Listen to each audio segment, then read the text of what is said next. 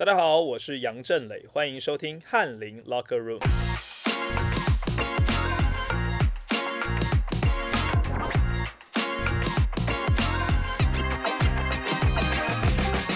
欢迎回来翰林 Locker Room，我是 Tim。我是 Hanson，今天呢非常开心可以邀请到一位这个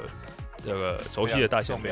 对重量级的大前辈，诶，大前辈嘛，前辈啦，前辈就 不需要大，不需要加大，对对对，跟我们年纪比较相近的前辈啦，这样子。对。这个因为最近这个 这个来宾他也出了一本书，所以我们非常就是想要了解这个整个过程啊，包含因为其实之前已经有有聊过一些了嘛，那但是就想说今天可以透过这样子的这个出书的这个这个事情，然后我们来更深入了解篮球这样。那欢迎郑磊哥，哎，两位好，大家好，我是杨振磊，这个我们又又见面了，对，又见面了。对，因为之前在我另外一个节目啊，有哦有白大象的对对有有聊到，就是很巨细迷的跟郑磊哥聊过，嗯，他从就是求学一直到体育圈的这个整个生涯嘛。对。对，那可能我们这边的观众还是对郑磊哥有兴趣的话，可以去听那期节目，但是还是请郑磊哥稍微跟我们分享一下，就是从就从国外那个那个阶段好了。，OK。其实呃，体育主播这一块也是有点像是呃那个呃求学时期、大学时候的时候，忽然有一个 idea 跑出来，然后会觉得说，哎、做体育相关的好像蛮有趣的，然后。呃，那个时候就觉得说，如果有机会的话，可以来尝试一下。然后结果我毕业之后，也先去科技公司上班，哦对，然后去当工程师，写程式，然后做了大概三四个月呢，就忽然看到未来体育台有在真人，所以我就想说，哎、那我就投个履历去试试看。我觉得那个好像对我来讲比较有趣，然后会有动力去上班，所以我就去丢。哎、科技公司科技公司我。我还是对他们很抱歉，因为那个时候我记得，就就其实坦白说，那个时候就是呃毕业了之后，过了两个月，呃，好像十月吧，十月就去上班了，然后十、十一、十二到一四个月，然后就放年假，嗯，然后农历年过完之后，就是通常就是离职潮嘛，或者是到职潮嘛，对。然后那时候我就是二月的时候离职，啊然后三月的时候去了未来体育台，嗯。对，所以那个时候就是呃转换，然后没想到那时候是两千零五年的时候，哇，你一转就一下快二十年了，对，就就就就这个行业了，嗯然后中间有去澳洲念过书，然后还是觉得就是很想要做跟体育相关的东西，所以我去澳洲念书的也是念跟运动相关的，就是运动管理，对运动管理，对，所以就还是一直走这条路，然后一直到现在，我都觉得还是蛮庆幸的啦。就是二十年前有有选择，就是走这条路。离职潮那个有搭上对的，呃感，谢科技公司让你离职，让我离职，对他们还是很抱歉。对对对，他们本来可能认为说我是可以帮公司小离的，结果现在别人在电视上看到我这样子。而且蛮好奇，会跟以前的同事还有联络吗？以前同事比较少哎、因为那时候也才几个月而已。对对对，其实没有那么熟，然后有一嗯两个那时候还用 MSN 哦，哦，那时候还哦用 MSN 的时候聊天，后来 MSN 断了之后也没有断掉了。断掉了，因为嗯。他后来接上 Facebook，对不对？哦对对对开始用 Facebook，对，然后后来其实也都比较没有联络了。哦，对，但但在澳洲那个经历，其实因为当初我们在另外一个节目有聊到说，其实就很就很像，就是你的一位朋友说这个爆炸式的那个。对对对对，开开眼界感觉好像被爆炸、被炸弹炸到。但你但你当时对于这一块有没有，就是你自己看到你自己觉得非常特别的经验？你是说去澳洲的对，时候吗，不管是在就是可能求学的本业上，或者是嗯你后来想想觉得其实对你后来的事业，或者甚至到现在出书有帮助的。我我觉得的确是有诶、就是说你会看到各式各样、各呃种不同生活方式，或者是说对于人生观、对于价值观有不一样的人。哦，出现在这个世界上。对那以前我们可能会比较，因为毕竟都是在台湾长大嘛，所以就是碰到的都是台湾人。那顶多偶尔有几个从国外来的交换学生，就是就是你大概不会去想象到说，诶，国外的人去怎么想。然后真的，我觉得呃。出社会之后，呃，不管是接触到的，或者是说你能够看到的，工作相关也好，生活相关也好，就会看到说，其实这世界上有非常非常多，呃，各种形式生活方式，然后想法真的跟你很不一样的人。嗯，那我觉得去澳洲念书最棒的就是这一点哦，就是说你有点拓展到你的世界观，就是觉得说，哎、好像这其实这样子也是很多人这样想，这个想法跟我好像过去所知道的不太一样。嗯，但是他们也是这样子啊，而且过了也大半辈子所以我就觉得说，哎、好像比较能够接受各形色的想法的人，然后他们可能有他们的 idea，有各各自对自己人生当中想要追求的东西，嗯所以我就觉得说，对我来讲，哎、会让我有一种，就是我觉得最大的影响应该是说，我我会去勇于尝试一些我没试过的东西。开放的态度。对对对对，就比较 open minded 一点，然后嗯愿意去尝试一些东西。所以其实在我工作当中，比如说你看刚我讲提到的，从科技公司跳到一个体育产业，其实就蛮不一样的。对，然后从体育产业这边，从呃这个记者，然后开始播新闻，然后开始播赛事，然后到去尝试各式各样新的赛事，然后我觉得都是一种，我觉得我抱的心态是说，诶，有一些机会我就会去尝试。比我比较少跟机会说 no 啦，就是说、e v e n 我觉得这个是我完全未知的，我很没有把握的，我也不知道会长什么样子的，但我都觉得说可以去试试看。嗯，那你会有讨厌的，比如说种类吗？或者是讨厌的，就 even 这个是你没有哎、其实说真的，就是因为我觉得去国外念书，我有点就是像是接触到各式各样的人种、各式各样的想法，我觉得应该没有什么常常说我会一开始就排斥的，因为我根本不知道啊。就没那很新鲜对啊，对啊，对啊，每个都很新鲜，对对对对，当然是在合理范围去去去尝啊试啦。是就是说，呃，有一些你知道你能力没有吧？就像你现在说，哎、你要不要去当个职业篮球员？这这不可能啊！对对对对对，现在篮球这么红，是不是要去扒其中一队，然后去练？不太不太可能。但我的意思说，就是呃，各式各样的一个新的尝试，包括像是今年我也去尝试了一个呃，对对，职场呃呃职业篮球球赛主主场的主持对，然后我觉得这个就是一个很新的尝试。嗯嗯然后包括像是呃翻译书，我之前也没有试过，我不知道我的呃英文够不够好，然后才能够完成这样的译书。嗯后来发现翻了之后，发现中文要比较好，要，不是英文要好，反而是担心中文要好。对对对，然后 这中文怎么怎么到底要怎么讲？对，因为其实这个就是我们今天要聊的一个重点嘛，嗯就是看大家看到这个我们桌上摆了一本这个 Steve Kerr 的的书书嘛，没错。对，因为 Steve Kerr 我相信大家有。有在看篮球都对。都知道他是金州勇士现在的总教练嘛。没。错。那当初为什么会有这个机会接触到这样子的工作？这是我的第二本书，是，对，那我的第一本是那个 Yanis Antetokounmpo，对对对，所以也是翻译，也是翻译的哦。书，对，那个是在我是在二零二二年完成的，Yanis 那本是哦，其我第一本。其实也没有对啊，很久对啊，对啊，就是我大概维持一年一本，所以我二零二四年今年应该还会有第三本，第三本可以透露一下是可以透露，也是跟勇士相关的。诶。哎，最对近受伤了，要去动手术。Chris Paul，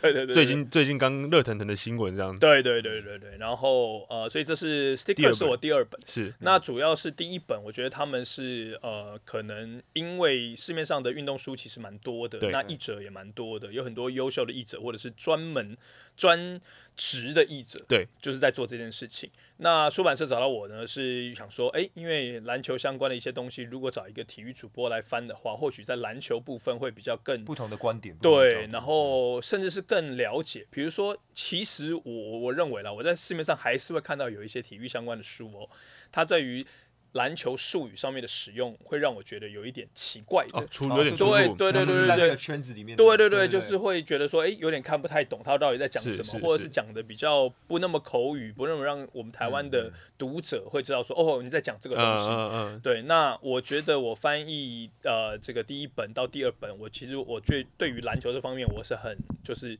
有点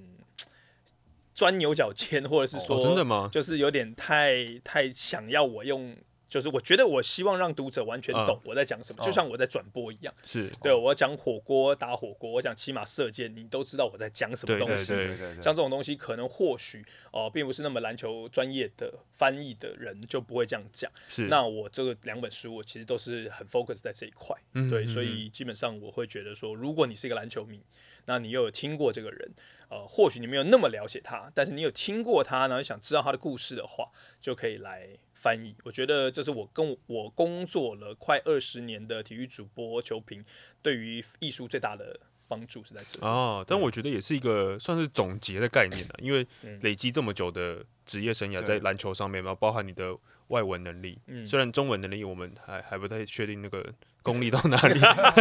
看了就是 对，真的，嗯我真的觉得翻译好像英文能力就是跟中文能力比较起来，我常常在，特别是在这一本 Steve Kerr 这一本的时候，嗯我翻那个 Yanis 的时候，他还比较口语一点，很多那种对谈的东西，那么基本上就是口语化。是是是，对，那这本里面讲到很多那种，就是我看完了这一段之后，我想说，哇，我我我我我用什么中文把这一段讲出来？嗯。英文我都觉得有一点难理解的，更何况我要让中文用我我的文字去让那个读读者知道，对，所以我在翻译完了，包括像第一本也是，我翻译完了 Steve Kerr 这本书也是，就是我翻译完了之后呢，我会重新再看一次。嗯，那重新看一次的是呢，我一定要觉得就是说，我的每一段、每一句，甚至每一个字词，都要让人家了解说，我觉得要让读者就是很容易上手，他要读起来不会觉得说我连卡对对对对你你你常看到，甚至是比如说像看。呃，这种很著名的国外的小说，像《哈利波特》啊，这种对这种这种书，你有的时候会看到有一些中文哦，它是写中文，但是你你看完了，你看不太懂他在讲什么。对对对对对，所以就是我我会希望说，我的读者是看到了之后，他他很清楚，就就有点像是我在播球，我在播球，通常我不太会讲什么你听不懂的东西吧，嗯对不对？嗯嗯嗯所以我常就这本书，我希望他们看的时候是很舒服的，然后段落也是很清楚的，也不会给人家太多密密麻麻的感觉。是这会需要花花很多时间，对啊花很多时间我我二零二三年被这本书搞到就是很不爽。所以像像这样翻译一本书，大概会需要花多少时间？呃，其实蛮多人问我这个问题的，嗯但我觉得就是看你是不是专职。可是像我不太可能专职在翻这本书，因为我还有播球、主持、球评等等一些其他的工作、直播、录 podcast 等等，所以我都是挑我比较有空闲的时间。比如说像我去年的时候，我本来呃 Steve Kerr 这本书，我可能比如说定在六月要交，结果呢，没想到我三月、四月、五月全部都满档，结果我六月开始翻的时候，发现来不及了。对，那我就跟出版社讨论，就说，哎、可不可以稍微延后一些些？然后就跟他讨论，然后后来终于争取到一些比较够的时间，所以我后来就是花了六七八月三个月的时候，把这本书大部分这本书翻完，那是我比较空的时间。嗯对，然后八月我完成了，我真的就哇，终于松了一口气，嗯，要不然那个时候真的觉得，就是你播球，然后你你偶尔出现一天的空档放假，你还不能放松，对，你要拿来翻译的，所以就 其实很很好。所以你说这本书完成真的要要多久？我其实不是很确定，因为我就是用零碎的时间把它完成。对，嗯那唯一比较集中的就是在去年的暑假，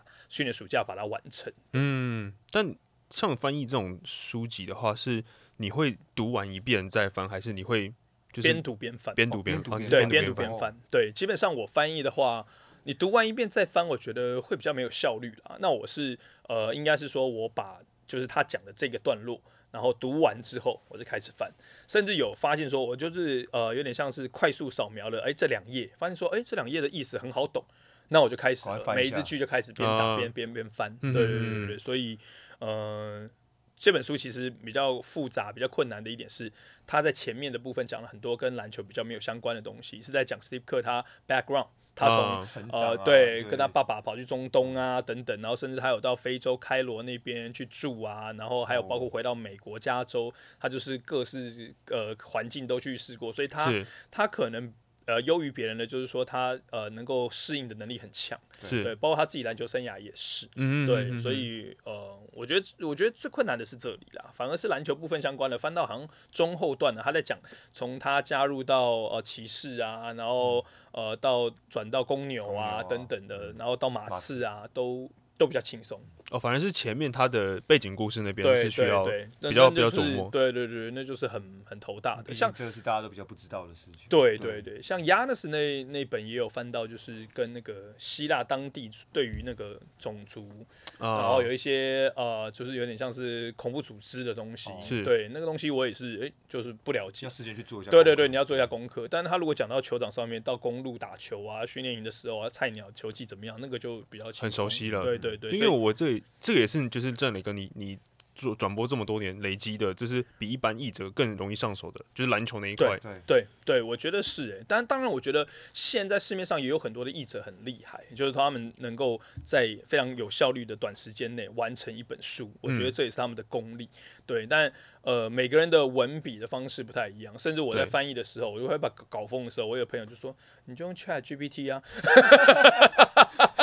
我在想说，能这样用就好了。当然，的确，的确，现在 Chat GPT 这种 AI 是可以这样，很方便，可问题是它出来的文字就没有那个。温度了。温还是要对对花很多时间修啊。对对对，啊所以我是希望说这本书是我既然当译者，就是我杨振磊在讲这本书，告诉你啊。这本 Steve Kerr 这本书，虽然他的呃这个作者这个 Howard Cooper 他他可能用他的方式讲，对但是他我我现在不是要当一个 How Howard Cooper 的中文版 translator，、嗯我不是帮他翻译的，对我是把它转译完之后，用我的方式让读者哦，他那个说杨振磊说书，杨振磊说这本书给你听，因为其实大部分很多人对于译者的定义就是哦，你只是把对原著翻成当地的看得懂的语言没错而已没错没但是错没错。这种诠释是我觉得会让人家用另外一个角度去看，是很重要。对啊，所以我就觉得，如果真的只是说你把它英文翻成中文，那真的 Chat GPT 或许真的 AI 可以取代。但是我认为说这本书因为有我的修饰，对然后我花时间心思用我的方法去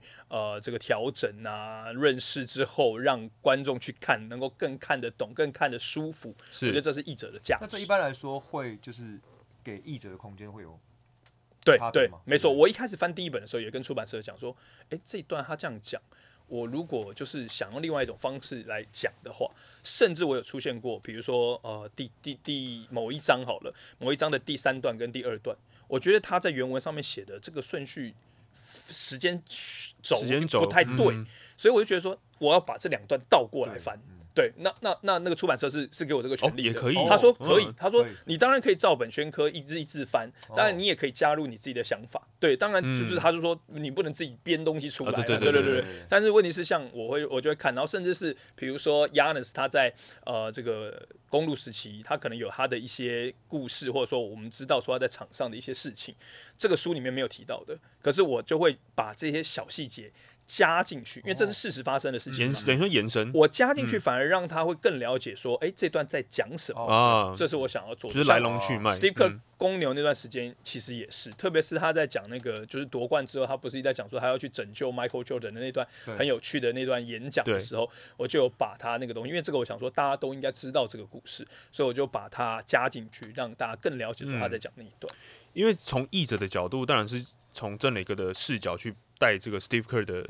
的故事出来嘛。那嗯反过来讲，就是 Steve Kerr 在带给你，就是等于等于说编译的过程当中，你有从他身上得到什么不一样？就是在编这本书之前意外的收获。我我觉得最棒的部分哦，就是说应该是说这本书，呃，对我来讲，就是前面虽然翻得很辛苦，但是我了解了 Steve Kerr 这个人，嗯我觉得最棒的是这个，包括像第一本也是一样，就是我在翻，就是样呃，Yanis 从那个奈及利亚到希腊那边去，然后到他们就是没有归属感，因为希腊人不觉得他们是希腊人等等这些东西，我就发现说我了解了这名球员或者说这位教练，我觉得最棒的是我可以去了解他们的故事，这对我转播其实有蛮大的帮助。那再来就是，如果你要谈 Steve Kerr 这本书对我自己的影响，我觉得最棒的是，呃，最最大的部分应该是说他在有担任球评那一段，他从马刺退休下来之后，对他有去担任呃这个球评。那我觉得我现在也在做这件事情，然后我也觉得说，诶，担任一个球评该做什么样的事情，我也在研究。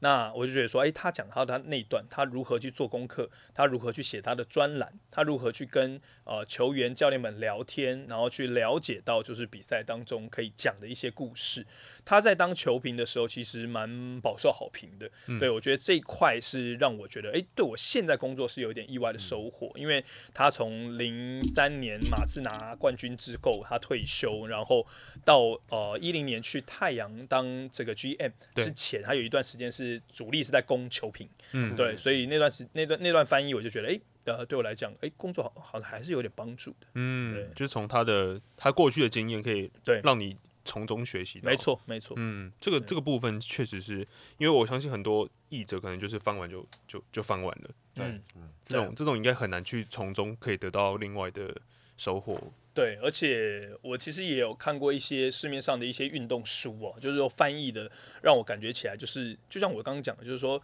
比较像是呃这个有点像直译，对，就是说文字上面的翻译变成中文，对，那我比较呃会觉得说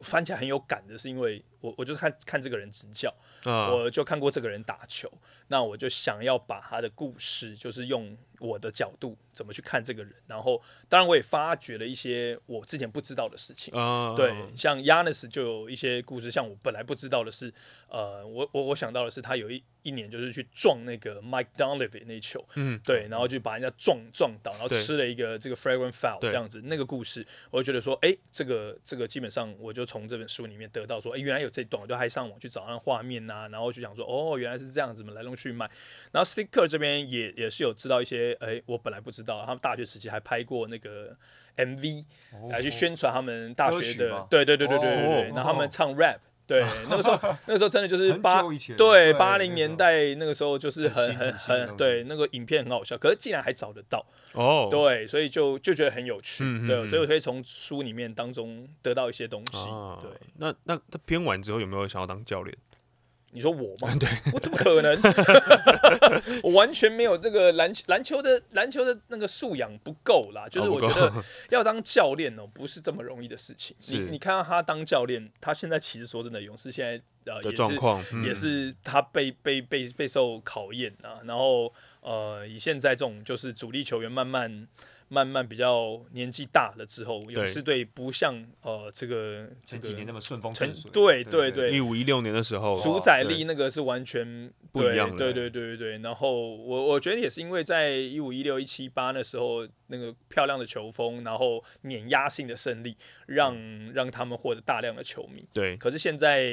勇士已经不是那个时候的勇士了，所以 Sticker 教练就开始备受质疑了。嗯包括像今年的这个，呃，应该说去年了，去年的世界杯，他带领美国队好像也没有打到理想的成绩。对，所以基本上，因为这本书很有趣的是，他刚好写在就是他。呃，被波波拉到了美国队执教当助教，然后应该是下一届的呃总教练，就他在今年就确定是呃去年、去年二零二三年就确定啊、带领这个球美国队去打世界杯，那等于说他第一次担任美国队的总教练，对，所以就刚好有点衔接上啊、这个去年的这个比赛，比赛，嗯，但确实教练的这个确实不好当了，其实不容易的，我觉得真的不容易，而且很容易。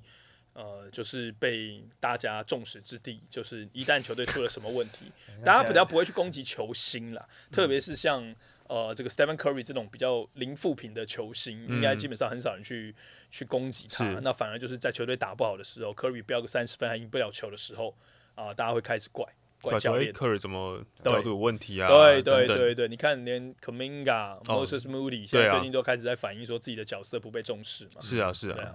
这个因为但这个东西可能不一定是教练一个人的问题，可能是整个管理阶层或者是球球队啊嗯，都有一些可能要要讨论的地方。我觉得你你如果看了这本书哦，你可能会更能够了解说哦，为什么大概 Seeker 会会这样子去调度？哎，就说有的时候你会发现说，哎、原来他过去在学生时期，或者说甚至在他这个进入到 NBA 之后的调度，你看他最近不是呃 k u m i n g a 就是说上场时间太少嘛，对然后他说他的整个 NBA 的生涯，他自己的 NBA 嗯生涯、都一直在面对就是这个问题这个问题是。我一直觉得我的上场时间太少。嗯，对，所以你看，这个这个他在球员的时候是这种心态，或许他当教练的时候，他可能认为很多球员的心态是这样的。可是我教练，我有教练的考量，啊对，所以你好像看了这本书之后，你就可以了解说，哦，为什么他会这样去使用哦球员？是是是刚好解答到很多广大球迷，因为其实推荐大家去买来看。现在现在现在很多球迷都会在质疑说，那为什么谁谁谁的时间特别少？嗯对对对，可能没错，透过这本书，你会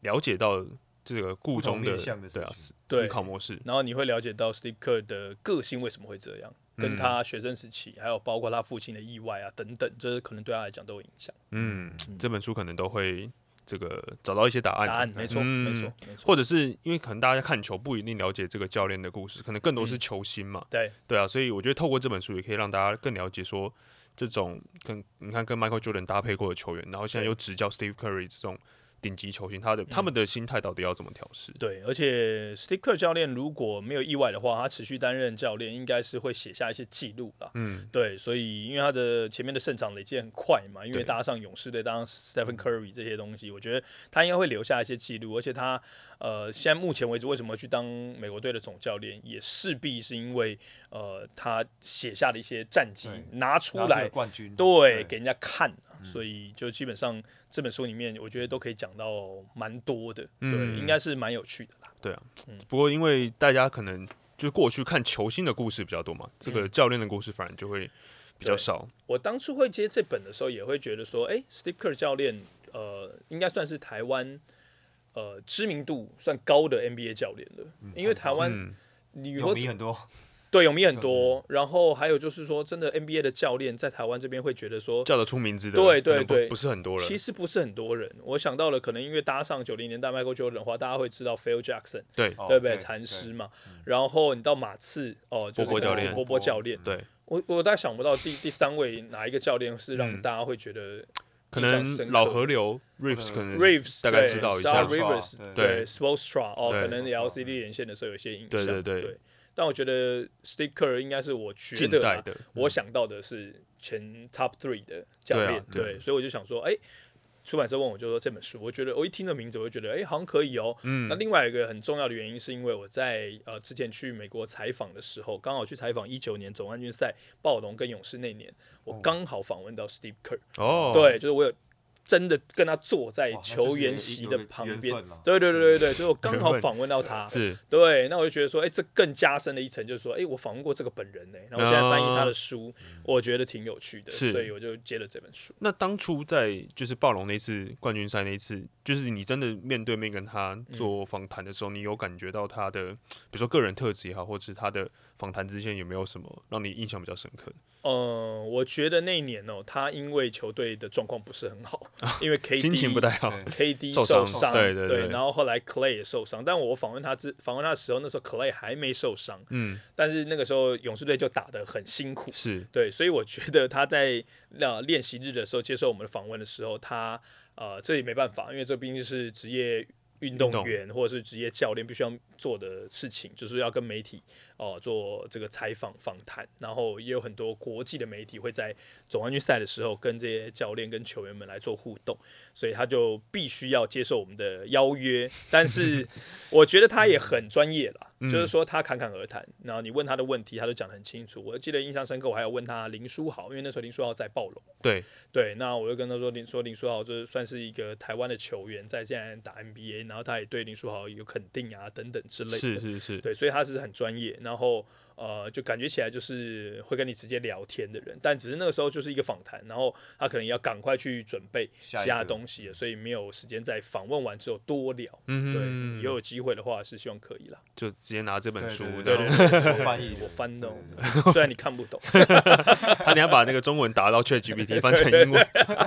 看这个这个台湾的译者到底翻怎么样。对，翻的跟原文一不一样。对，结果结果其实出入很多的。不过因为刚才谈到就是林书豪嘛，那我们就话锋一转，转转回到台湾，因为这个书豪他今年加入新北国王嘛，对。对然后其实今年的霹雳整个郑磊哥看起来，你觉得整合的战绩或者是球队表现跟去年有什么就是不同，或者一些观赛的重点？哦我觉得今年其实最大的呃这个亮点应该还是林书豪啦，就是说他等于跟舒伟林书伟两个人连线嘛。圆梦，对啊，所以我觉得这是他在退休之前一定会做的事情。是基本上就有点像是 LeBron 一定会跟 Brownie 不然你同一定同一队，一定会一起打过球，这是他一定会完成的事情。所以没有太意外。对，就觉得说这这一点可能是他想要完成的人生时间重要时间先后清单而已啦对对对对对对对。那那那，我觉得呃，这个势必是会冲击到整个 Plus League 的的这个版图版图啦，嗯，战力上面，国王开机拉的很顺，但最近是陷入一个低潮是，对，所以呃，其实还是有蛮多的话题可以去讨论的。嗯那我觉得不管是不是 Plus League，或者是说 T One，或者是说 SBL，我觉得还是整个呃台湾的篮球现在是在属于一个活水，就是整个都动起来了。那我觉得这是一件很好的事情。嗯，对，重要的就是说，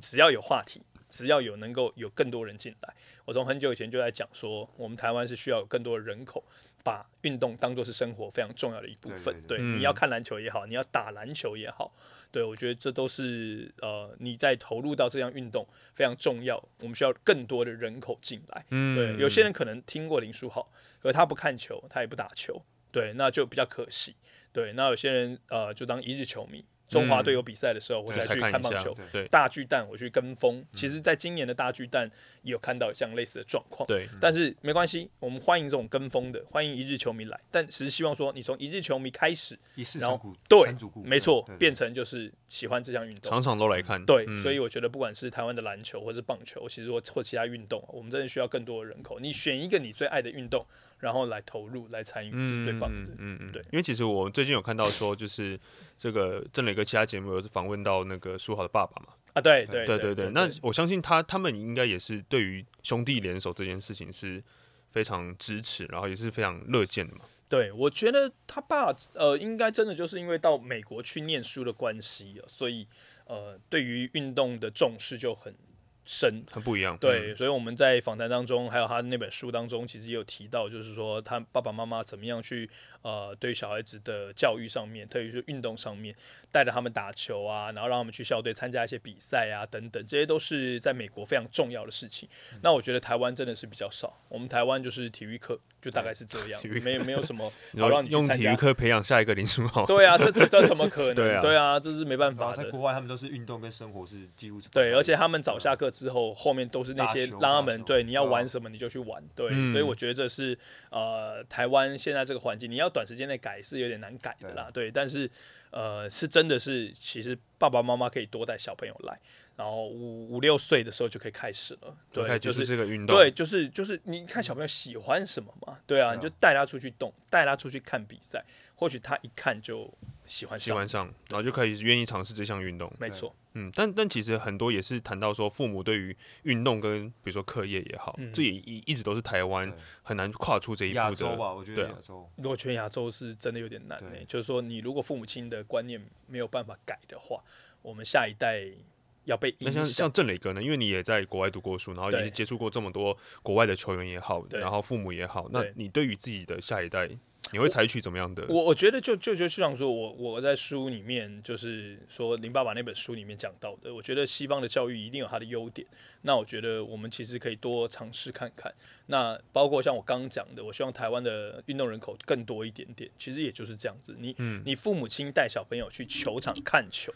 这就是一一种方式。是对，然后你们在家里呢看转播也是一种方式。然后呢，课后之余，或者是说在呃自己小朋友那个体育课上面，他发现说他有兴趣，他喜欢踢足球也好，他他喜欢打高尔夫也好，对，网球也好，其实现在很多这种外面的课程，对啊，然后现在哦冬天很多的滑雪课程也都出来了对，是就都可以去接触。是，对，我觉得就都去接触，然后让小朋友喜欢上运动，因为我们常就是。呃，到了三四十岁就说哦，你要固定的运动啊，甚至是我们爸爸妈妈的年纪六七十岁的时候，就说每天一万步啊，对不对？对，就是因为你没有运动嘛。对那，如果你有固定的运动，我觉得这什么一万步什么的，并不很容易啊。对啊，对啊，从其实小就开始养成这个习对惯，对对，那这个就是就是就是习习惯对，那我觉得我比较幸运的是，我爸很爱运动，所以他、哦他从小就带我？去运动。嗯对，那我打篮球也是他带我去的。哦，真的哦，对对对，所以基本上影响你后来走运动这这条我觉得影响蛮大的，嗯就是说他他自己很爱运动，他现在七十几岁了，还在打篮球。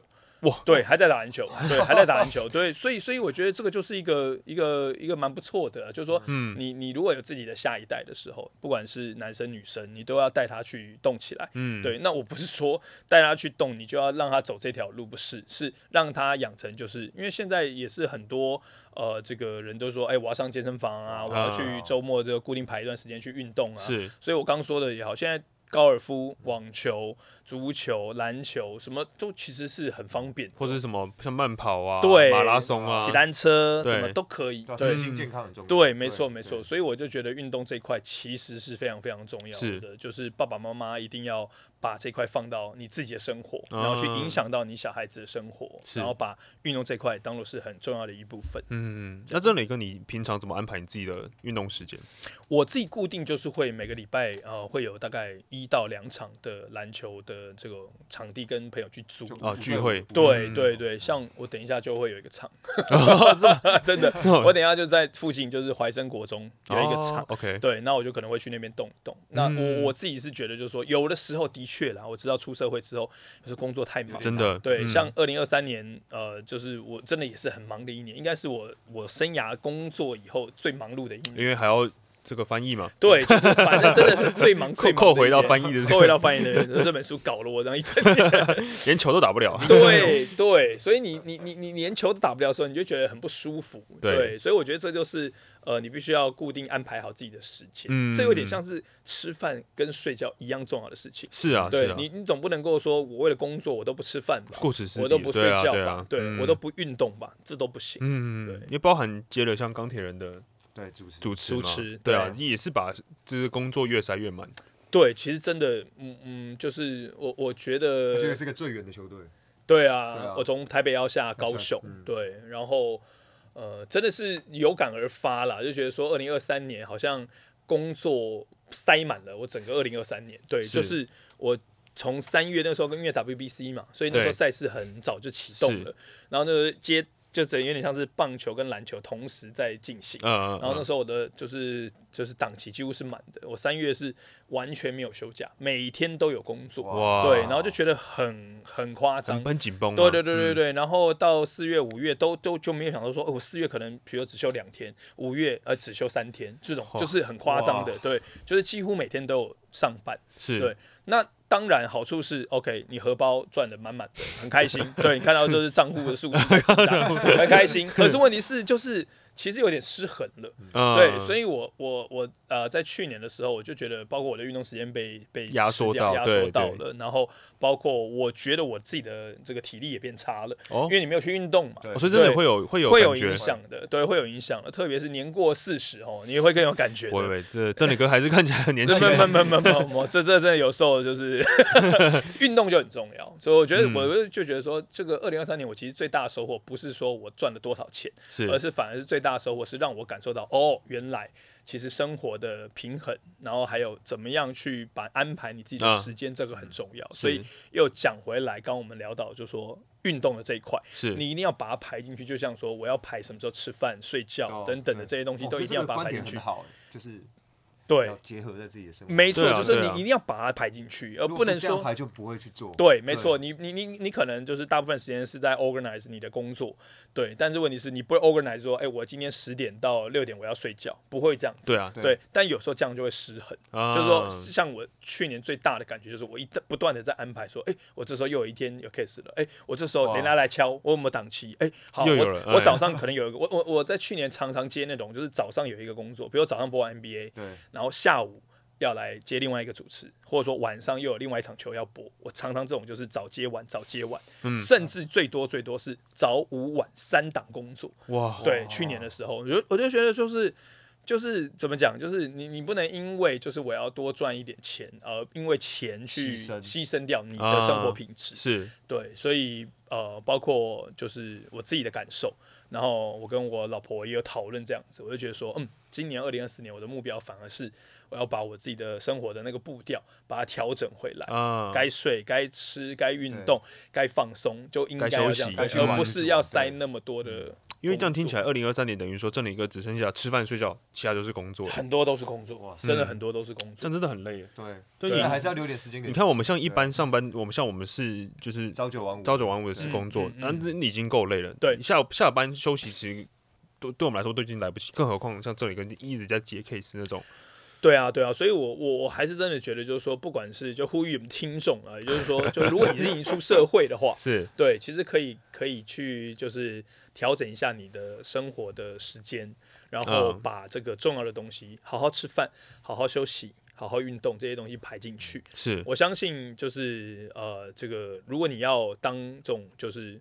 呃，算是人生当中呃可以获得很多东西，然后也不要讲说是人生胜利组啦，但是就是说过出来有品质的生活的话，这些东西是很重要的。但其实这个这个也是一种思考模式嘛，因为嗯很多人可能年轻人他们就想说，我趁年轻，对，我要拼。对我拼，然后我要赚很多钱，这样我以后才不会后顾之忧。对，但是却忽略掉了，比如说健康，嗯然后生活，嗯，就像这里跟讲那个生活品质，对，没错对。啊，所以我觉得这种东西是可能要要有人提醒，或者是他自己发掘的一个一个一个阶段才有办法做到。对啊，就是就是你你你我我另外感受是，我觉得二零二三年你就是你你赚的多，你花工作的时间事情是多，可是你没有时间去花你赚到的钱，啊对，你懂我意思吗？是，就是会觉得说，呃，所以所以二零二四年打算慢慢来花了吗？对，享享受回来，享受回来。就是你总是要花一点时间，让你去自己去获得一些你想要的东西吧。对对，就像直接回馈啦也不见得一定要花了，我去打球也是。对啊懂打就是开心的嘛，对啊不对啊对啊就去打，球是金钱买不到的快乐。对对，然后去安排自己的时间，你就就算去去洗个头也好，对不对？嗯然后去去看一本书，按摩，对不对？一本书，看一本书，对不对？对，就是就是，我觉得这个真的是大家可以安排。大家安排一下看 Steve Kerr 的书对对对，对要把这本书安排进去你的生活，没关系，不一定要这本。哦不 Yanis 也可以，啊或是 Chris Chris Paul，Paul Chris 对 Paul 还没出，先预约。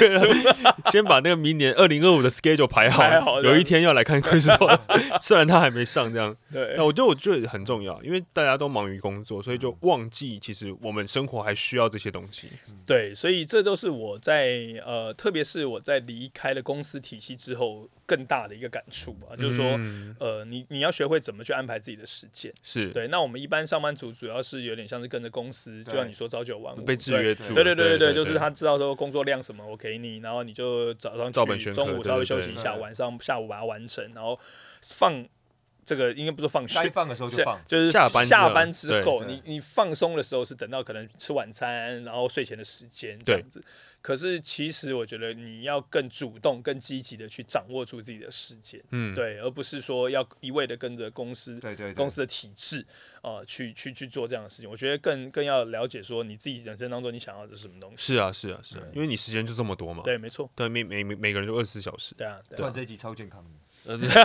所以 我们是什么健康那个健康优质频道，我我其实真的就利用任何各式各样的机会，就是转播也好，直播也好，录 podcast 也好，我就是很想要把这种啊，真的吗？对没问题，这种这种没问题，理念传出去。对，没问题。因为我就，觉得说台湾人过得很紧绷，对。对，很压抑，很很匆忙，然后嗯开车也急，做什么事情也，是。排队吃饭也急，吃饭也急，对，就是就是过得不是很健康。对，嗯。那我当然没有说我自己过很健康，像我二零二三年也是被工作压到，塞就是，满对，我觉得就是也不是很健康，所以我就觉得说我要开始调整。那越嗯开始调整，你就觉得说哦，越有这样子的心得，或者说这样子的想法，哦可以跟大家分享。是啊，是啊，是啊，我觉得这很重要了，因为嗯。就就像我说的嘛，大家就是不管是朝九晚主要朝九晚五，或是自己做 freelancer，对。他们就试着把自己的生活塞很满，就是那个步调就是很紧绷，对啊，而且而且真的就是有时候为了多赚一点钱，真的然后就花了很多的时间在工作，嗯而，忽略掉了你的健康，然后你自己喜欢的东西，是啊，这些都是有一点可惜的。那你一嗯开始忙的时候就完全就停不下来，就一直忙，一直忙，一直忙。对自己安排的那种时间。对，而且有时候你会会迷失啊，真的会迷失啊，就是说我会掉到那个洞里面去，然后爬不出来。那嗯当你爬出来的时候，你就发现说，哦，原来我过去其实是掉在洞里面的。对，然后我还好，现在爬出来了。那我要嗯避免掉自己不要再掉到洞里面去。哦，原来是这样，生活跟工作的平衡啊，对没错没错。我觉得这个也是大家一直在倡导的嘛，嗯，但是就是这个习惯可能就跟看体育、看运动是一样，要慢慢去循序渐进了。对，就是我觉得我自己也还在努力当中了，就是说我自己也不是做的很好，但我自从我自己身上感受到，就是说、哦。啊，我我应该要从刚刚不是说掉到那洞里面去嘛，就赶快要把自己从洞里面拉出来。是，对，是所以就说，哎、你要赶快把自己的生活导上正轨，然后把这个刚刚说的吃饭、睡觉、休息、运动这些东西要摆到你的生活当中，还是很重要不只是工作。嗯嗯嗯，对，工作上面也不只是为了钱去做很多很多事情，你应该要过好你自己的人生。是啊是啊，但但 Chris Paul 的书还是要翻，叹 气叹气，对，这本书还在努力当中。是对对是是对对对，如果希希望可以尽快的赶快弄好，跟大家来见面。啊对所以今年有可能在今年嘛，就是今对，二年有可能零二四年会，二零二四年只是不知道是上半年还是下半年，这哦还在还在努力中。因为 Chris Paul 也是我一个蛮喜欢的球员，所以对期会可以大家期待一下。对，嗯，我觉得这本书应该也会蛮有趣的。是啊对对是啊是啊因为他也其实也上了不少访谈节目嘛，所对啊以我看过一些对啊对啊他的故事，觉，得蛮有趣的没错，。没错，没错。对对对，那其实讲回到台湾篮球，因为这个郑磊哥之前就是在当那个钢铁人主持人嘛，对对，那这一季的状况是不是不太好？对啊，你的主场主持没赢过，你会觉得说 不是我带赛我刚才还在想说，刚才还说怎么要怎么问？主场主场的部分，真的啊，十二月六场的主持全部都输啊，对啊，然后有也有真的两三场是觉得说要赢，差不多了，对，总对，要开胡了吧，然后结果啊还是没赢，所以就觉得说、嗯啊有很可点惜，有点沮丧，对，然后甚至我觉得就是因为你是主场主持，所以你会变得就是说在主场主持的时候，你会默默的希望钢铁人赢球一。定的。对对对对对，特别是他们现在又是联盟最后最后一名嘛，对我连转播的时候都会这样子，就是你你会稍微偏弱队一点。今天比如说是活塞哦打勇哦士，对我就会比较偏活塞，因为你会希望说比赛不要一面倒嘛。对对你有时候你打到第三节，然后被一波流，然后这个八十比五十二这种就是差了二十几分的，是啊，你你第四节就很难播，对很难播对啊对啊，你就你要播什么？你要讲这个人投投进三分线嘛，也不也也无于事无补嘛，对从差二十八分变差二十五分，那没没什么意义。对，所以你在转播当中，你会希望说，今天我来播这场球，我是希望对战组合是精彩的，啊。对，就是说要要互拼的。太悬殊就没对，太悬殊就这样比较不好看的嘛。是啊。对，所以我们都会默默的说，就是稍微是帮弱队加油一下，但不是说我变成弱队的球迷，是稍微希望这比赛平衡一点。嗯。那主场主持就更浓厚了，就是说你会希望说，因为主场投进球的时候，现场的球迷是很嗨的，对。对，然后再特别是比如说连续得分，或者是说打了一波，或者是说逆转超前，或者是说有赢球的机会。我印象深刻的是在呃去年年底的时候，有一场呃这个钢铁人对领航员，然后钢铁人剩下十四秒钟的时间领先两分，然后被犯规，铁米要上罚球线。哦，我记得对一场对，然后后来他是两罚中一嘛，然后就被那个三分三分线追平，白耀耀成投进追平，对，后来打了延长赛输球，还好那球没有罚进耶，对，真的，要不然就因为三分四分打嘛，对啊，就就就了对，没错没错，虽然结果是一样的，对，但我印象很深刻的是，你看我主持了六场的这个主场赛事，对，当铁米被犯规。十四秒钟领先两分，要去执行两罚的时候，你那个心里就会想说，两罚都罚进，是不是领先四分就稳了稳？对那个时候呢，铁米一被犯规的时候，现场那个球迷那个声音哦，呃，在十二月初的时候，呃，林书豪的新北国王他们有去打那个康迪人的主场，是那时候是人最多的一场比赛，那场比赛好像四千多，快五千吧，就快满。对，就快满了。嗯但是那个的声音哦，因为那个时候毕竟还是有很多林书豪的球迷，那个的声音还不比那个时候我刚刚讲的铁米对领航员要准备去执行的两两罚罚的那个时候的欢呼声，因为钢铁人的主场球迷终于等到说他们主场感觉起来要要赢赢了，了，对，那个时候就是铁米被犯规要准备走到罚球线上面，全场那时候暴动。哇嗯，对，那时候可能只有两千多人，可能不比那个金美国王那场比赛的一半，但是那个是噪音，那个时候我自己心里面也会觉得说，哇，现场真的快暴动。对，所以你在做主场主持的时候，你会有一点就是稍微就帮主场加油，这个很正常。对，然后那时候也觉得说，哎，终于是不是要赢了？对，就竟然出现那个状况，哦，那个那个状况，这个输球之后，我发现每个球迷真的脸都超臭的，就是支持的球队，然后后来还是没赢下来。对啊，对啊，那所以他们个太太现在在等啊戏剧化，还在等说看二零二四年主场能不能开胡。对而且目前两胜是都对领航员，一场梦想家，一场梦想家，一场李航月，对对对对对，没错。终于啊，最近昨天昨天终于只十一连败了，是啊，对，那现在就是等主场了。对，主场再不赢，我觉得我不太好意思主持下。哎，怎怎么会这样？就觉得是不是我的问题？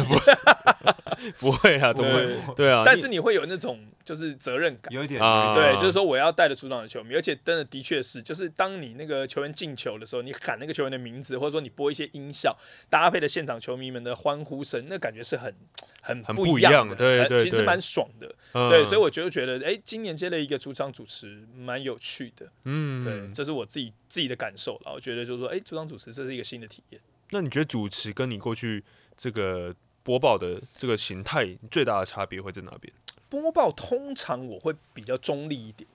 对，就是说我我们会稍微偏向弱队嘛。所以如果假设我现在是播球，嗯钢铁人跟呃富邦勇士好了，那我就会比较偏向钢铁人一点点。对，啊，工程师对上梦想家，我就可能稍微偏向嗯工程师一点点，就是说希望比赛打得精彩。是，当然，梦想家如果打得很精彩，然后赢球也也很好，就是我不会去预设说谁赢球。嗯，而主场主持比较不一样的是，你会期待说，因为你知道主队赢，气氛会好。啊对，所以主队领先，主队打得好的时候，气氛很好的时候，你就会觉得说，哎、我在做主场主持的时候，会有一种就是荣誉，就是跟、啊。跟着我们一起。你是一份子。对对对对，有点像是呃播直棒的那个中信兄弟的 Twitch 频道的那种感觉。啊。这这是我们官方的频道，我是是在帮球团做这件事情。做做做主对持对，对，但不但会影响到我们个人的立场啦，不会说，哎、我我播了中信兄弟的，我我就不喜欢乐天桃园，不会，嗯。也不会说我做了钢铁人的主持，我就讨厌。讨厌谁谁谁。这个新美国王。不会。啊工作对对对，就是在工作的当下，你会希望说啊会投入那个氛围啊，对那个氛围当中，对对对。对对，这个是很重要，不然你其实如果你跟他抽离，你其实就很难去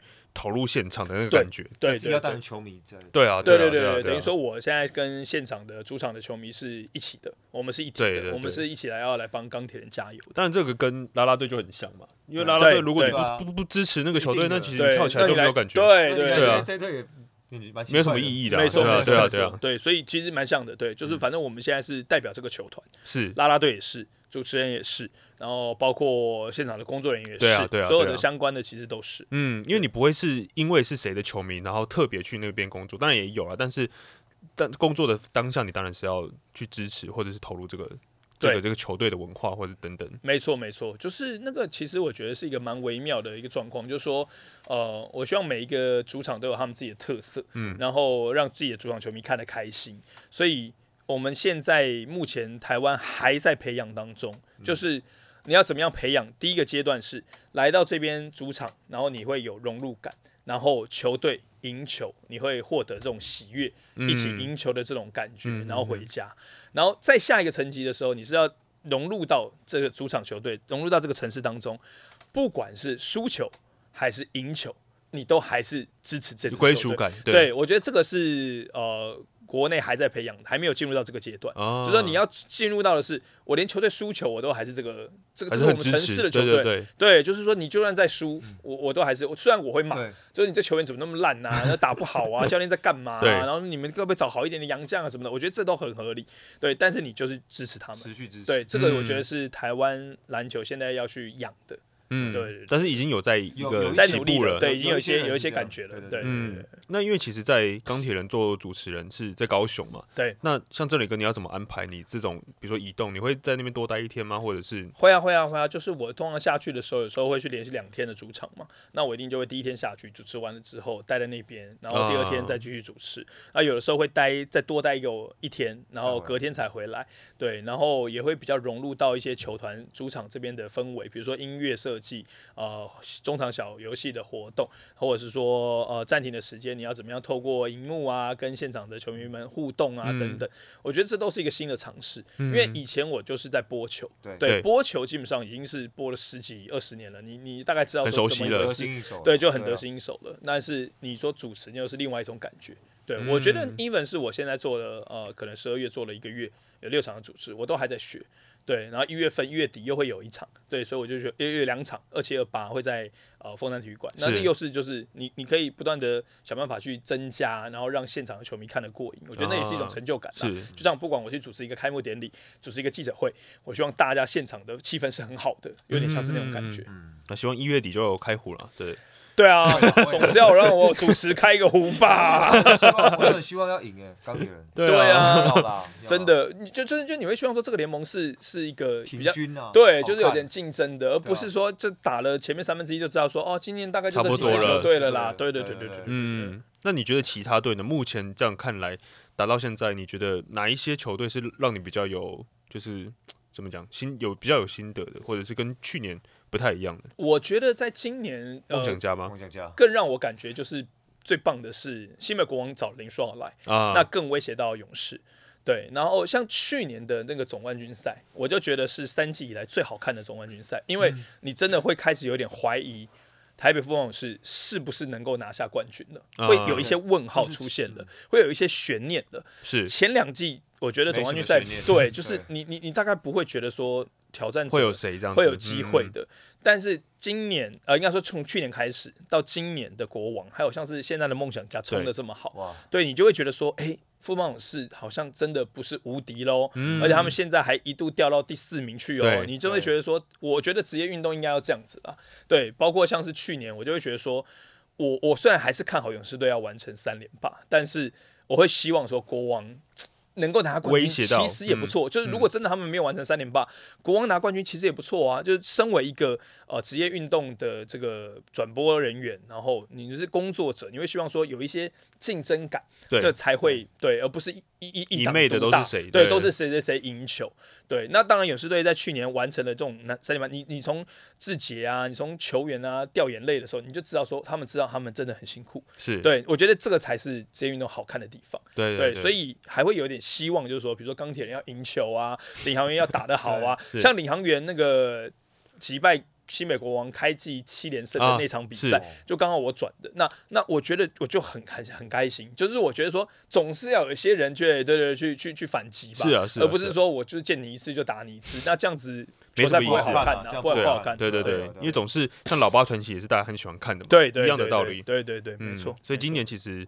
这个一二三四名其实也不会一直维持原来的样貌嘛，就是可能会互来互相就是有一些争夺对，刚刚讲到说林书豪加入新美国王，我觉得这是一个增加的变数。就是说去年的国王已经让勇士队呃这么紧张了，对不对？还不见得已经拿得下冠军。那今年又多了一个林书豪，我我觉得是有机会扳倒勇士队的王朝。那再来就是现在的梦想家冲的那么前面，对，那现在期待的就是说，呃，工程师近近况很好，然后领航员跟钢铁人要想办法追上，就是说你你你就算没有办法，你不会认为领航员或是钢铁人可以拿总冠军呐、但是你总要让人家觉得就是说我他们有季后赛的机会。对，然后甚至嗯。是我打你，我不一定打得赢，嗯。对，要有这种感觉，嗯对，就是说我我不一定会会赢你，然后我输了，哇，这个很伤哦，对，是。要有这样子的就是威胁性要存在啦，对不是说打假的这样子。没。错没错，嗯。就被人家像我觉得今年像隔壁 T One 他们那边，嗯。反而五队看一下来，因为他们少一队，对。那像五队看下来，就比较没有那种我打谁谁打谁一定会赢的那种。对，像像像去年上个赛季 T one 我也觉得有点无聊，我就说特工太太强，对，就是就是你你你说真的，这个赛季他整整个一整个球季，你看他输的真的一个手指头算得出来对，那那这样就没有什么悬念嘛。甚至他打到总冠军赛四比零，这种总冠军赛四比零的有什么好看的？对啊，就是你连一场都赢不了，你会觉得就是就是就是这种这种不不不会很精彩。是，对，那今年没错，就像 Hanson 讲的，就是嗯的确，就是我们如果出现到其他的球队开始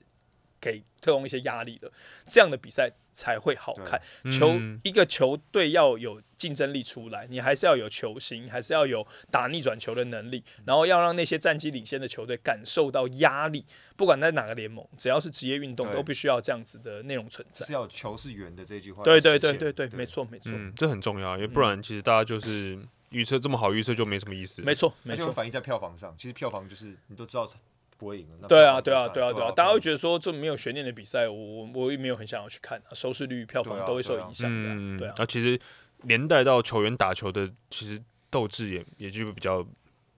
会会就一定会影响对到，啊对对，我觉得或多或少都会影响到球员们的心态。嗯，对，然后呃，强队一直很强，弱队一直很弱，其实对于球员来讲也很辛苦。就是我觉得强队也可能会觉得说，我今天七分力我就赢了，啊对我干嘛打那么认真？对那球赛的内容势必不会好看。是就是说你打了一场很难看的比赛，你还是赢球，对，那这样没什么意义。对那弱队是觉得说，我今天就算再怎么拼，我都拼不过了，对那我自然而然也就不会很认真。就两我觉得这是最糟的状况。两方都没有好处，对对对对，那其实现在台篮碰到的状况其实有点像是这样子，就是说我们分散两个联盟，所以才会出现一个联盟当中实力可能有点悬殊。所以为什么在去年的夏天一直在讲说要合并嘛？对，那到时候合并真的把这个比较强的球队集中在一起的时候，那个可能就会很精啊彩。就是比较有看头了。对，对对就是大家大家一定要拿出百分之百看家本领，你才有办法赢球。二零二四年就可以来期待一下了。对啊就是到时候，嗯，嗯看是怎么弄，怎么弄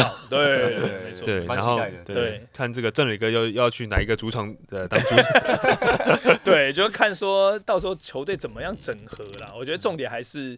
还是把强的、有竞争力的球队留下来，嗯，就是不一定是哪个联盟，就是把强的球队留下来，嗯。有能力，然后有本钱去经营好球队的，然后战力也可以就是成为就最顶级对啊职业联盟对啊的对啊竞争的团队，嗯。对。留留下来，对啊。然后来看来这样子对啊，对对球迷来讲才是好事，是啊，包含经营者，包含球员，包含管理阶层没，错，对啊对啊，这个是很重要。那我很想询问郑伟哥，万万一未未来有合并的机会，对。那你支不支持？比如说你怎么看？如果有分级制度这件事情，我觉得很好啊，就是说，呃，以现在台湾的篮球的确就是市场有一点稍稍微像是呃球队太多了。分散，对对对，有一点过饱和。对，那现在等于说，如果出现合并，那你可以把就是呃这个职业的联盟，把顶级的球队放在那边，就像中华职棒也有分一二军嘛对，，对对，所以你还是要让这些就是或许在这个程度还没有那么强的球员，给他们空间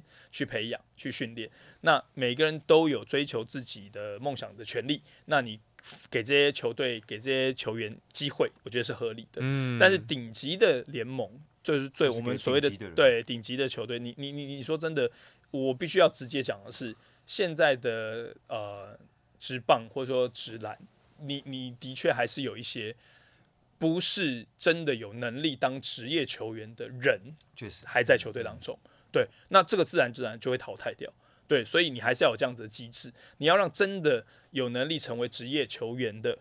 待在顶级的联盟。台湾篮球、棒球其实都是要有这样子的规格。嗯，对这样才会有等于说这个竞争力才会提升、啊。对，没错。嗯这，届也会帮到国家队啊，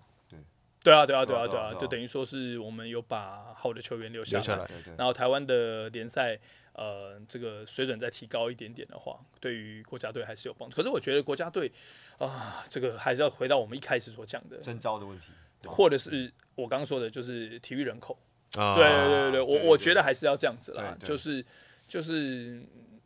我你不能说是呃呃我我打球就是我一定要当职业。当你现在两千三百万人的人口，然后真正就比如说现在是呃这个打球黄金年时期的，比如说三百万人好了，你在这当中其实只有可能比如说三分之一，或者说更低百分之二十、百分之十的人在打球，跟你如果有五十的人在打球，你找到的才一定会变得比较好。对对对对所以我觉得这还是最最重要的一块了。嗯我们的台湾的运动要强，棒球也是啊，对运动要强，而就我觉得应该要摒除掉，就是我们现在可能有一些观念是，你要打球你就好好打，你就专心的打球，你以后就走这条路。对，我觉得不是。那个我们刚刚讲到，那个林书豪他爸爸出的那本书，其实就是这样子，就是说这是可以兼顾的。对你可以把书念好，也可以把球打好，当然你可以同时做好。你不见得未来一定要打球，但问题是你可以同时把这件事情做好。发现你可以靠打球为生，你可以当职业的时候，你可以朝这方面去发展。当然，你也有选择。你有选择，有些人是选择说，我其实可以当职业球员，但是我不想当职业球员，我喜欢的是别的东西。啊虽然我球打得很好，但是没有关系，对，这都是有选择性的。嗯我觉得重点是要提升台湾的运动实力，是要从人口先下去，真的要更多的人投入才行。嗯因为像郑磊哥提到，上次我们有在另外一个节目讲到说，就是这种体育人口不仅是球员嘛，嗯，你有很多其他地方可以做，包括翻译、行销、对对行政等等没。错没错。就像这里里哥说，你说不定你你很你打球很厉害，但是你不一定要做职业球员，对，很多人去做翻译、可能没错训练师没、错复健师等等。运动大产业对啊对，因为我们不能只看到台面上那十个人在打球，他其实背后有很大的团队在 support 他们。没错没错。对啊所以我觉得重要的观念，对啊，这个这个是很重要的。没错，对没，错。那不过因为时间的关系呢，这个还有很多这个议题还是可以跟这里哥聊了。那最后想要问这里哥，因为你其实也有在做 podcast 嘛，对，但你怎么看这个新的这个媒体在台湾现在的这个运动市场上面的一些的一些发酵？我觉得现在因为网络的发达，这些 podcast 或者说这些直播，其实呃会让我们的这个发展的时间缩得更短。嗯一般来讲，我们可能比如说呃从这个要成长到这个阶段，这个 level one 到 level two，可能你要花可能半年或者是一年的时间。但因为网络的关系，这个时间可以缩短，从 level one 跳到 level two 可能只需要三个礼拜或者说一个月的时间。这个对于现今呃职业运动的发展是好事情。对，包括我们吸收这个资讯的方式啊是更快的。我现在要看了一个笔数，我开一个手机就看得到；我看比赛，我直接打开 YouTube 就都看得到。所以这些东西其实对于运动发展是好事情。那我们其实可以多善运用这个东西，包括像是 Podcast，我们在聊这些东西。对，有很多人开车就在听，对，嗯然后我相信这个节目一定也有一定的听众，他们听到的东西，他们再传出去，一传十，十传百的这个能力是会很强的。嗯，对，所以才会在节目当中，我觉得我只要逮到机会就讲，我逮到机会就健。康生活，对，健康生活，然后台湾我们需要更多的体育是人口对进来，好不好？你听了这个，你你觉得有兴趣的，你就来吧。投对啊入，进来吧。对，不管是你刚刚说的工作也好，对不对？对然后你的生活当中把体运动放进来也好，是啊任何的方式都很适合。明天就打开一零四嘛，看开始看 运动相关工作。其实有很多的毕业生，呃，应届毕业生，或者说甚至还是我，我甚至还有高中生就传讯给我说，他以后想走这一块。哦真的哦对对对对，很多人都会这样子。对啊，对啊，你看这都是网络的机会啊。以前是啊以前你可能还要写信寄到电视台去问啊，信啊对对对对等等的对对。那现在只要传个私讯，就 follow 一下 IG 就可以了，对啊不对？那你就更有机会来是啊，接触。是啊，是啊没，对啊，所以我觉得这个很重要，因为这个网络网络的发达可以带动更多的机会啊。是的，嗯，那还是很开心，今天可以邀请到郑磊哥来跟我们从这个 Steve Kerr 的这本书嗯一，直聊到健康生活健，康健康生活，对，是我们的这个节目宗旨。对，这个郑磊哥之后可以去这个健康频道也顺便推广一下。如果有有邀约的话，我应该会去。每天吃善存啊，维他命 C 啊，早睡早起，身体好。那个哎、我觉得保健食品可以找郑磊哥。代代言一下对对对对对对对，那未来有什么还有其他新的规划吗？可以透露一下。呃，二零二四年我应该就是会出第三本书，是对，这是目前的规划 Paul，。对嗯，Chris Paul，然后再来就是工作上面应该呃还会有一些的新尝试啦。哦对，只是说就是要看自己的规划或者安排。是是是，那反正大家可以拭目以待，不管怎么样，一定都会持续听到我的声音。哇，对，从以前到现在都是这样。对对，就是跟跟大家一起关心台湾的运动。运动，对，对对对，用声音陪伴大家，哇，真的很棒。这个好的声音还是要继续保持下去啊，继续努力，运动好声音这样，运动好声音，对对，。那这个因为我们这个明哎今年的暑假也会办球赛嘛，对。对，啊到时候再邀请郑理哥一起来跟我们玩一下。对对对，那节目到这边告一段落，喜欢我们的人可以追踪我们的这个 podcast 还有 IG 频道。YT，对对对，我们这个节目都会随时更新在影片。在在在 YouTube 上面，对，那也再次欢迎呃这个郑磊哥来我们节目，那谢谢我们就下期节目见了，拜拜。拜拜拜而且别忘记这本书，大家可以去看一下。拜拜拜拜拜。We rise like tall buildings as the chemicals they take us higher. The night's young and it's just begun as she puts her hand in mine. We wanna chase the night, wanna dance to the light, pull the stars from the sky, just two hearts running wild. Never sleep, never stop. As we shout from the top, we're gonna, we're gonna be two hearts running wild.